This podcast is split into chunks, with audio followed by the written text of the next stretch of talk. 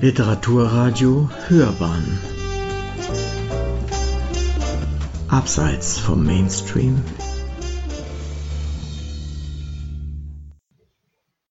Liebe Zuhörerinnen und Zuhörer, wir begrüßen Sie herzlich zu unserer neuen Folge von Literatur wird Oper. Diesmal widmen wir uns der Rubrik Gedicht wird Oper und begeben uns dafür, zumindest der Thematik nach, in den hohen Norden, nämlich nach Norwegen. Jeder kennt wahrscheinlich das Theaterstück Per Gynt von Henrik Ibsen, aber die Oper, welche wir heute vorstellen, und auch der Komponist namens Werner Eck sind heutzutage eher unbekannt. Zunächst aber wollen wir den Komponisten und Librettisten näher vorstellen. Jener Werner Eck. Markus, deswegen meine Frage an dich. Wer war Werner Eck, beziehungsweise wie ist er einzuordnen? Ja, vielen Dank, Gabi. Werner Eck wurde am 17. Mai 1901 in Auchsesheim bei Donauwörth geboren, starb am 10. Juli 1983 in Inning am Ammersee. Er prägte die sogenannte Ära des musikalischen Wiederaufbaus zusammen mit Karl Orff. Letzterer, also Karl Orff, hat ihn heute allerdings weitgehend in den Schatten gestellt.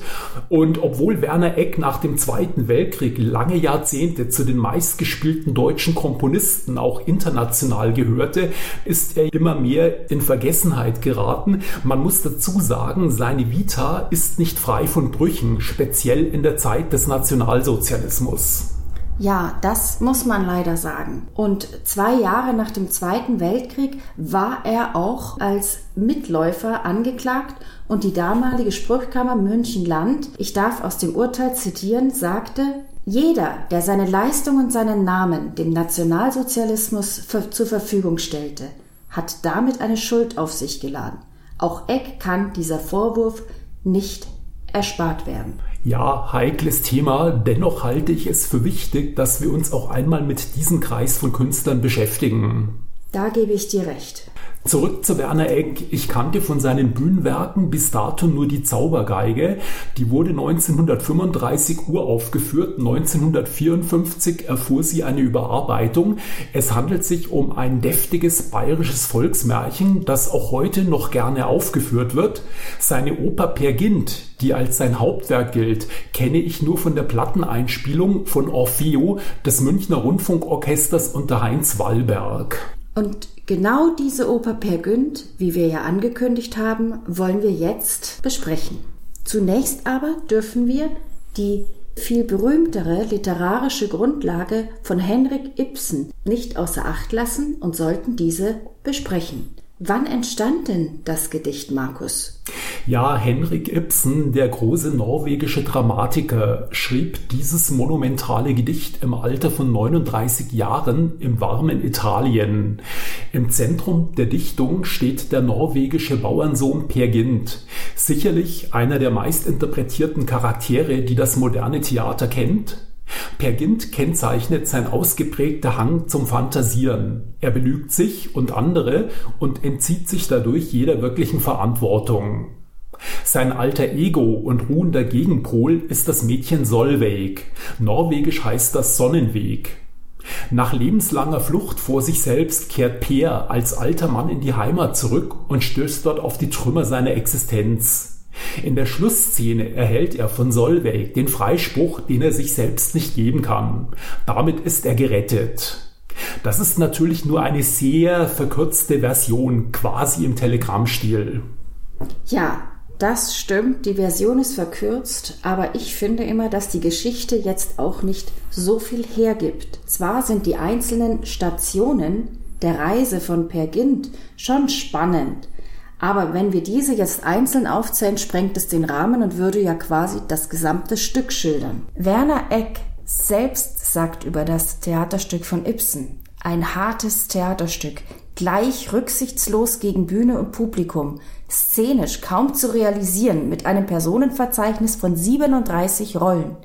Ibsens Meisterwerk lässt sich weder stofflich noch theatralisch noch auch stilistisch in die Form einer Oper pressen, wenn man es nimmt, wie es ist, außer man beabsichtigt, ein in mehrere Abende zerlegbares Opernungeheuer zu schaffen, wie den Ring. So zitiere ich es von Werner Eck selbst. Aber wie fand Werner Eck zu diesem Stoff? Es ist bekannt, dass hier die Nationalsozialisten Per Günd als arischen Helden verehrten und Per Günd allbekannt war, auch zur Zeit der Premiere von Werner Ecks Oper in 1938. Und jetzt wirft es die Frage auf, ob er sich mit diesem epochalen Stoff nicht doch übernommen hat. Was denkst du, Markus? Ja, zunächst ist festzustellen, dass sich von den klassischen Komponisten mit Weltgeltung bis heute nur Werner Eck an diese Herausforderung gewagt hat. Ibsens Werk entzieht sich schon aufgrund seiner Vielschichtigkeit und Länge jeder musikalischen Dramatisierung. Natürlich kennt jedes Kind die Klänge der Per Suite von Edward Grieg, die zum Prototyp der Schauspielmusik avancierte. Aber eine Oper zu diesem epischen Stoff zu schreiben, ist schon noch mal eine andere Liga und Werner Eck war dies auch durchaus klar. Und zu deiner zweiten Frage, ja, das hätte er, wenn er diesen Anspruch an sich gestellt hätte. Ich glaube aber nicht, dass dem so war. Per Gint ist Ibsens Geniestreich ein Psychodrama, das den modernen Menschen im Kampf gegen seine Dämonen zeichnet. Dazu ein Sprachkunstwerk, das seinesgleichen sucht. Es zieht alle Register von Drama, Tragödie und Komödie. Hinter diesem Werk, das zu Recht Weltgeltung beansprucht, musste Ex-Oper zwangsläufig zurückbleiben. In diesem Wissen, siehe das obige Zitat, beschränkte er sich auf einzelne Szenen und Skizzen, die er zum Teil umformte, wobei er meines Erachtens nicht immer eine glückliche Hand hatte, denn es geht auf Kosten der Vorlage. Womit wir im Rahmen unserer Rubrik erstmals zu einer sehr interessanten Frage kommen. Ist es denn so, dass durch eine musikalische Dramatisierung altehrwürdiger Literatur nicht auch zu deren Trivialisierung führt? Ja, eine berechtigte Frage und ein Vorwurf, den man aushalten muss. Es ist ganz sicher nicht so, dass Literatur und Oper immer bzw. naturgegeben eine Synthese eingehen.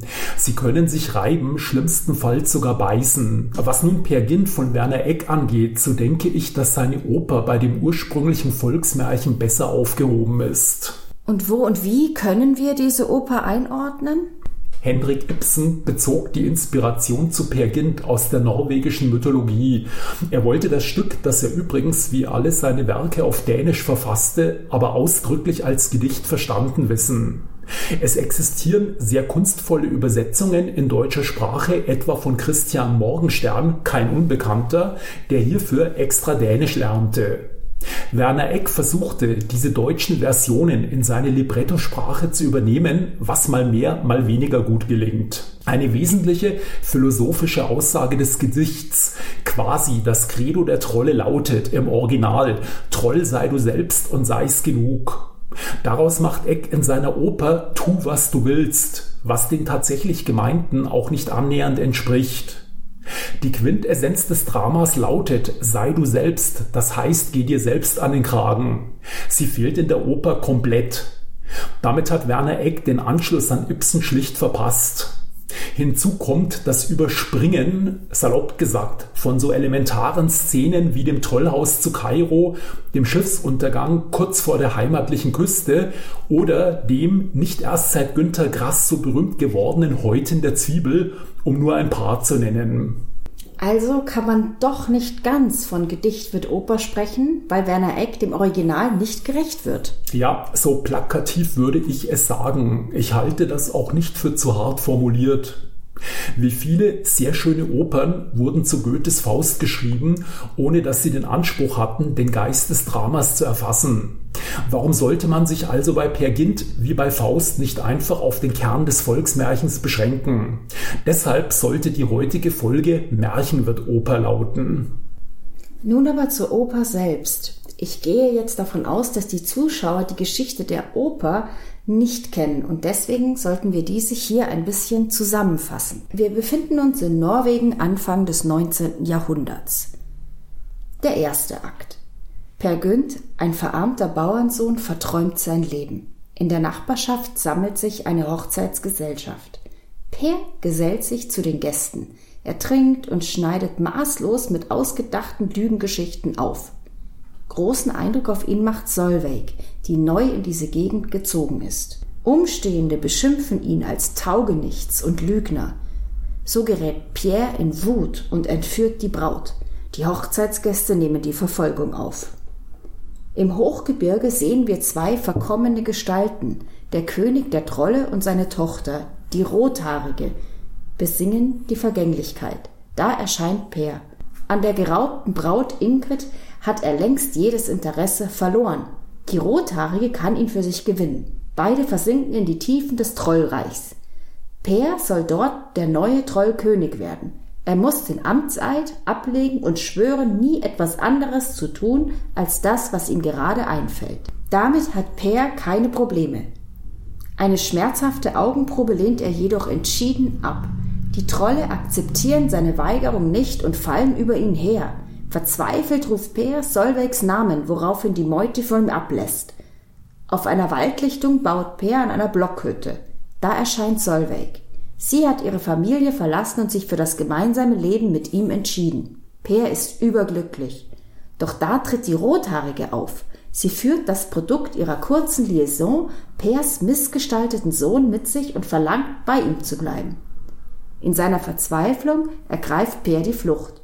In der Ferne klingt Solveigs Stimme. Sie verspricht, auf ihn zu warten. Ja, Gabi, dann werde ich dich ablösen und übernehme den zweiten und den dritten Akt. Zweiter Akt. 15 Jahre später ist Pierre zu Reichtum gekommen. In einem Hafen irgendwo in der Karibik liegt ein großer Dampfer mit seinem Namen am Bug. Drei Kaufleuten erläutert er sein Erfolgsrezept. Er habe sich stets von Tatkraft und nie von Skrupeln leiten lassen. Während Pierre kurz abwesend ist, stechen die drei Kaufleute mit seinem Schiff in See. Pierre ruft Gott um himmlischen Beistand an. Das Schiff explodiert und sinkt. In einer Hafenschenke weisen der Wirt und eine Tänzerin unverkennbar Ähnlichkeit mit dem Trollkönig und seiner rothaarigen Tochter auf. Peer erliegt erneut ihren Reizen und lässt sich sein gesamtes Geld abnehmen. Der dritte Akt. Ein gealterter Peer Gynt irrt durch einen verbrannten Wald in seiner norwegischen Heimat. Er weiß nicht mehr, wo sein Zuhause war. Drei Vögel philosophieren über die Vergeblichkeit menschlichen Strebens. Da erscheint ein ganz in schwarz gekleideter Unbekannter. Er ist gekommen, um Peers nutzloses Leben zurückzufordern. Dies sei kein Verlust, denn tatsächlich habe er nie gelebt. Nur wenn es jemanden gebe, der noch auf ihn warte, sei er bereit, eine Gnadenfrist zu gewähren. Beide steigen hinab in das Erdinnere, wo sich ein Tribunal zusammengefunden hat. Peer wird in allen Anklagepunkten schuldig gesprochen. Auf der Waldlichtung in der Blockhütte sitzt Solveig. Peer fürchtet ihren Zorn, doch zum ersten Mal in seinem Leben ist er entschlossen, für seine Taten gerade zu stehen. Das Libretto übernimmt an dieser Stelle die Worte aus Ibsens Drama und die Oper endet mit einer der berühmtesten Schlussszenen der Weltliteratur. Ja, aber jetzt darfst du uns nicht weiter auf die Folter spannen. Sag uns, was ist denn die Schlussszene? Nein, das tue ich nicht. Das bleibt der literarische Appetit happen. Der Zuhörer möge dies selbst nachlesen. Alles klar. Sag mal, wer hat eigentlich das Libretto geschrieben? Ich glaube, es war Werner Eck selbst. Ja, Werner Eck gehörte zu den Komponisten, die sich ihre Libretti selber schrieben. So gab es auch keinen Ärger mit Autorenteams. Er hatte zuvor von Ibsens Erben in Norwegen die Urheberrechte erworben. Die kurze Inhaltsangabe, die wir eben gegeben haben, das war jetzt durchaus ironisch gemeint, zeigt, wie schwierig es ist, Ibsens Meisterwerk in ein Opernlibretto umzuformen. Sollte dies Werner Ecks Anspruch gewesen sein, so ist er damit klar gescheitert. Gehen wir allerdings, wie eingangs besprochen, von einem modernen Märchen aus, so kann die Adaption durchaus als gelungen bezeichnet werden. Es gibt biblische Elemente, starke Anklänge etwa an das Gleichnis vom verlorenen Sohn, aber auch in den Schlussworten Solveigs, die aus dem ersten Brief Paulus an die Korinther stammen. Die drei spottenden Vögel kommen bei Ibsen nicht vor, könnten möglicherweise eine Reminiszenz an das antike Theater darstellen. Die Trolle sind, wie auch bei Ibsen, direkt der norwegischen Mythologie übernommen. Wichtige Figuren des Originaldramas fehlen hingegen, etwa der Krumme, Anitra oder der Berliner Professor Begriffenfeld. Also hat er an den Figuren eingespart, könnte man sagen. Aber wie würdest du die Musik beschreiben? Hier kann man Eck durchaus Mut zur Avantgarde bescheinigen. Seine Musik erinnert stark an Kurt Weil, was insbesondere bei den Trollszenen zum Ausdruck kommt. Prompt wurde dem Werk in der gelenkten Kulturpresse des nationalsozialistischen Deutschland das Etikett Negermusik verpasst und die Nähe zu Mahagoni und zur Dreigroschenoper vorgeworfen.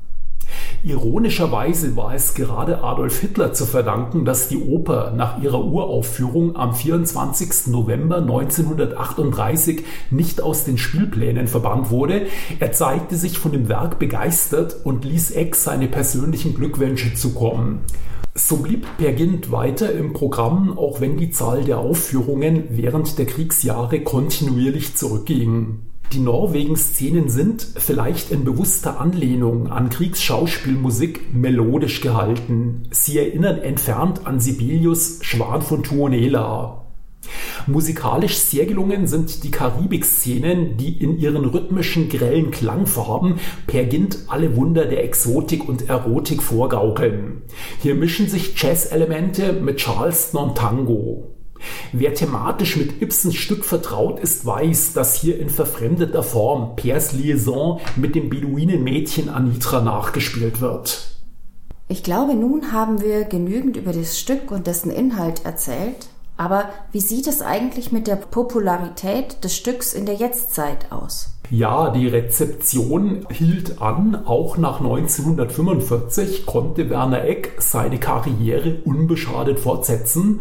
Dasselbe galt für seine Werke, insbesondere die Oper Per Gint.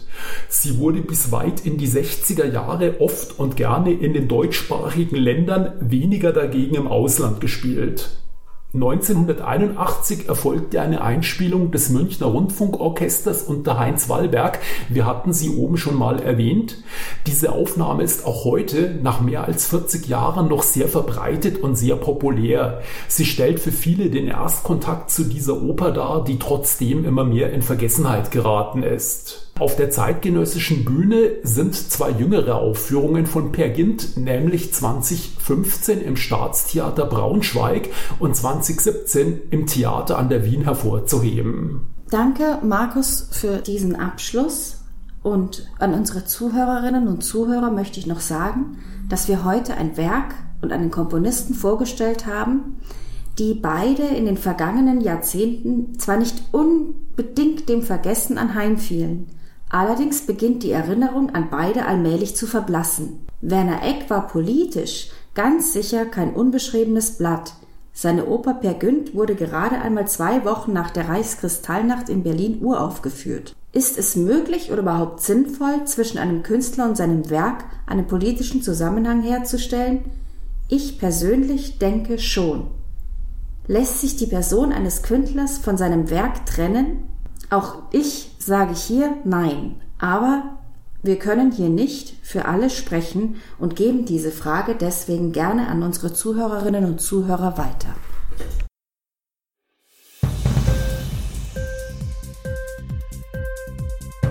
Hat dir die Sendung gefallen? Literatur pur, ja, das sind wir. Natürlich auch als Podcast. Hier kannst du unsere Podcasts hören. Anchor, Spotify, Apple Podcast, iTunes, Google Podcasts, radio.de und viele andere mehr.